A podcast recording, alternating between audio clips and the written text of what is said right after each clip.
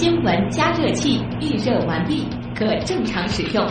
潮流分析仪正在筛选可用素材。IT 离心机已将样品分离，结果分析中。知识对撞机过载冷却中，即将进行下一次称能。一切准备就绪，可以开始实验。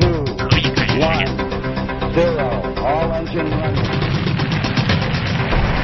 新闻实验室。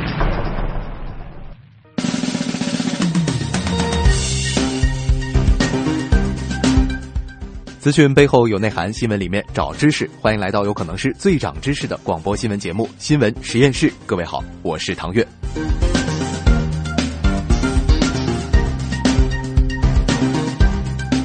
今天的新闻实验室马上就要开工了，首先来关心一下天象。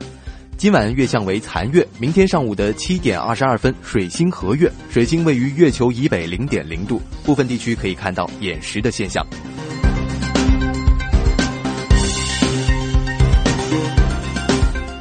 关心完天象之后，再来了解一下天气情况。上海中心气象台今天傍晚发布的气象预报显示，今天晴转多云，明天多云，明天傍晚到夜间转阴有阵雨。今明两天都是东南风三到四级。明天最高温度三十度，最低温度二十三度。今天最高温度三十一点八度，最低温度二十二点一度。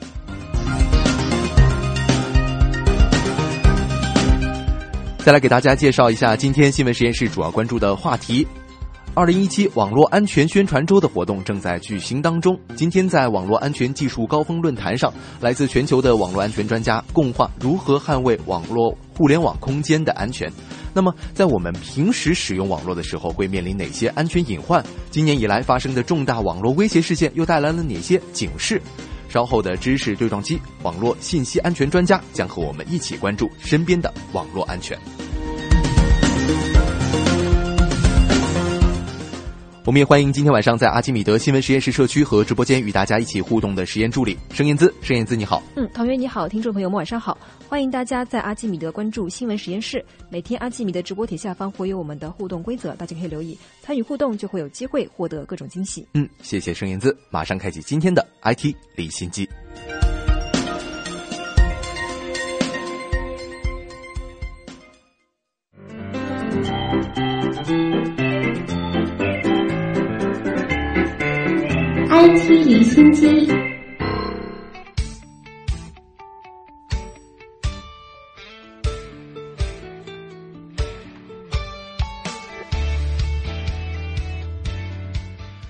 今天在北京开幕的第三届军民融合发展高技术装备成果展览暨论坛活动上，中国卫星导航系统管理办公室主任冉成奇表示，北斗三号全球组网卫星预计十一月发射，今年年底前发射两组。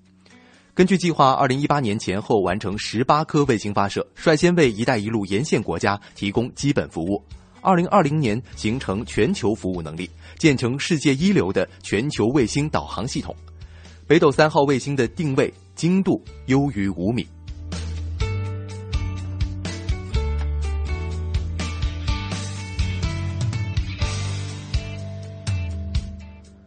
我国新一代远洋综合科考船“科学号”今天在南海成功回收了在海底连续工作超过一年的深海着陆器，即带回了约一百八十六千兆的冷泉区高清影像和传感器数据资料。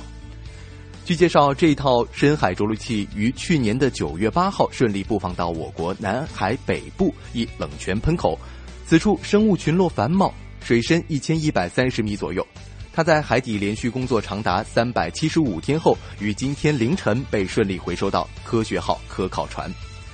科考队员表示，这些数据资料为解析冷泉生态系统生物群落变迁、生活史演替、种群补充机制等重要的基础生物学问题及其与环境之间的合作关系提供了重要的第一手数据。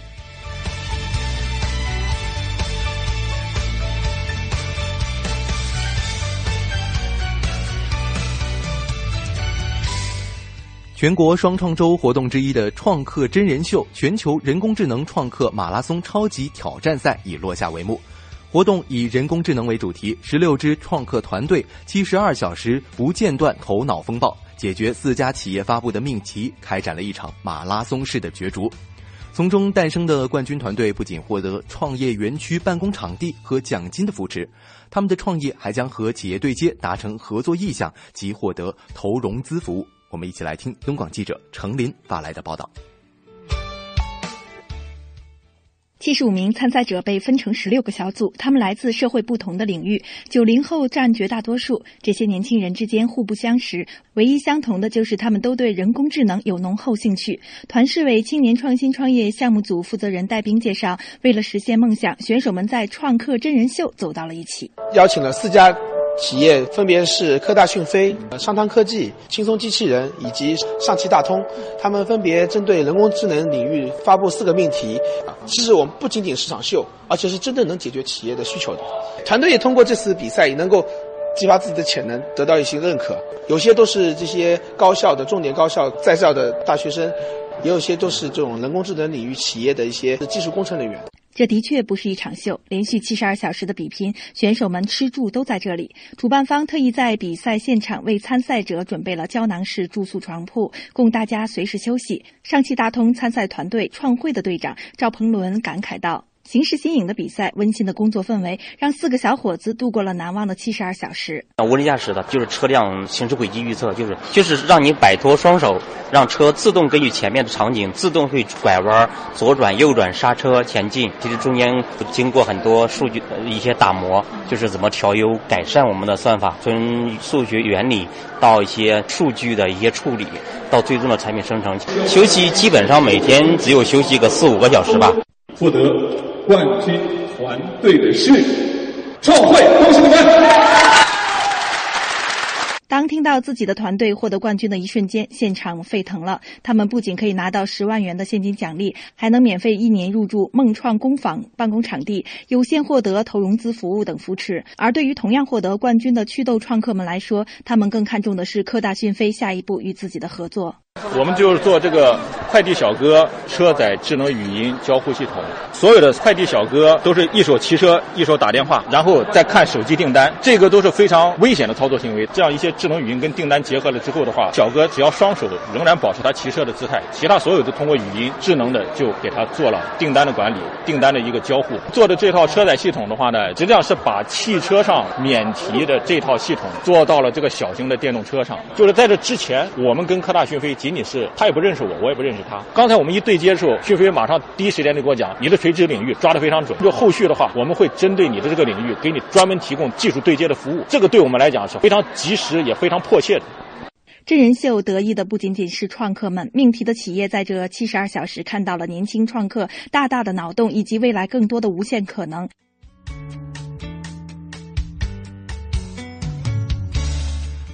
苹果官方应用商店今天就有关打赏等现金礼物行为做出了最新说明，正式取消了内容打赏抽成，同时也不准微信等平台抽成，并且仅限现金礼物。因此，用虚拟货币的直播打赏可能依然要被抽成。此前，苹果将第三方应用中向原创作者的打赏划入应用内购买。要求第三方应用要么关闭打赏功能，要么向苹果提供百分之三十的收入分成。这一规定曾引发巨大争议。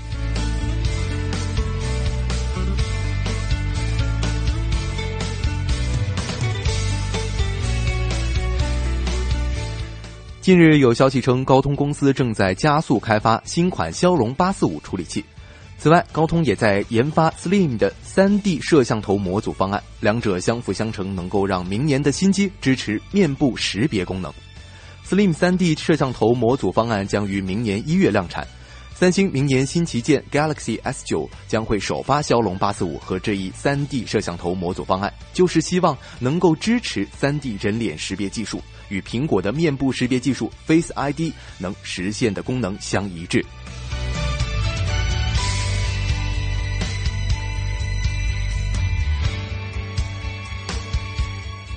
移动设备性能和健康报告近日发布。报告中称，今年第二季度全球安卓设备的故障率为百分之二十四，也就是说，每平均每四台安卓设备中就有一台存在故障，而同期 iPhone 的故障率为百分之十二。从品牌来看呢，安卓故障设备中百分之六十一来自三星，百分之十一来自 LG。在 iOS 平台当中呢，最容易出现故障的型号是。iPhone 六，故障率为百分之二十六，紧随其后的是 iPhone 六 S 和 iPhone 五 S，它们的故障率均为百分之十一。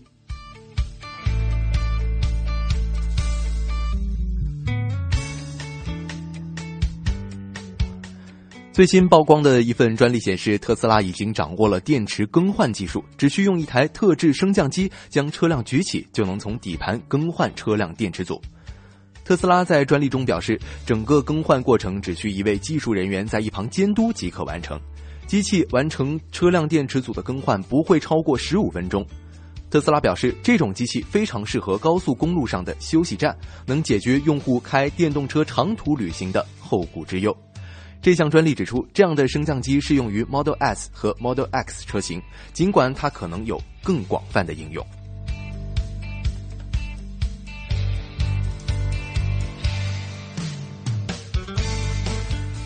瑞典最大的铁路运营公司 SJ Railways 推行了一种微型芯片火车票。SJ Railways 的会员乘客呢，可以在手部的皮肤下面植入一个微型的电子芯片。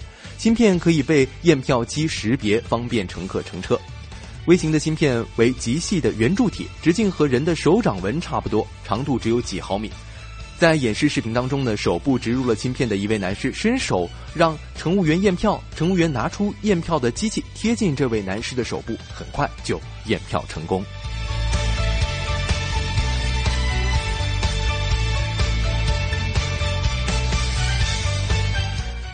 耐克近日推出了 Nike Contact 智能球服，衣服上有一块 NFC 的芯片，用手机读取，可以通过 Nike Contact 应用帮助穿着者实时获得球队及球员信息，比如赛前入场的短片、比赛集锦和球队精选歌单等等。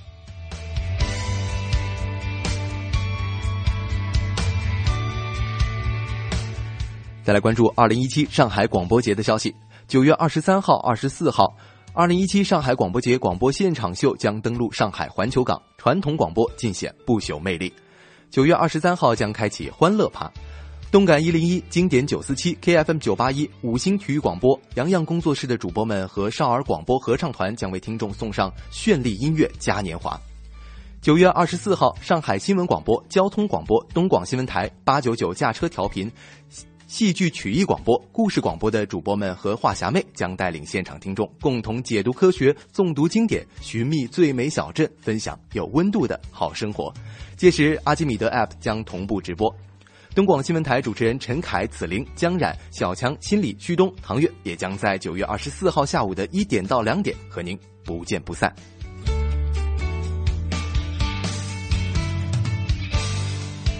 这里是正在直播当中的新闻实验室，稍进一段广告，马上回来。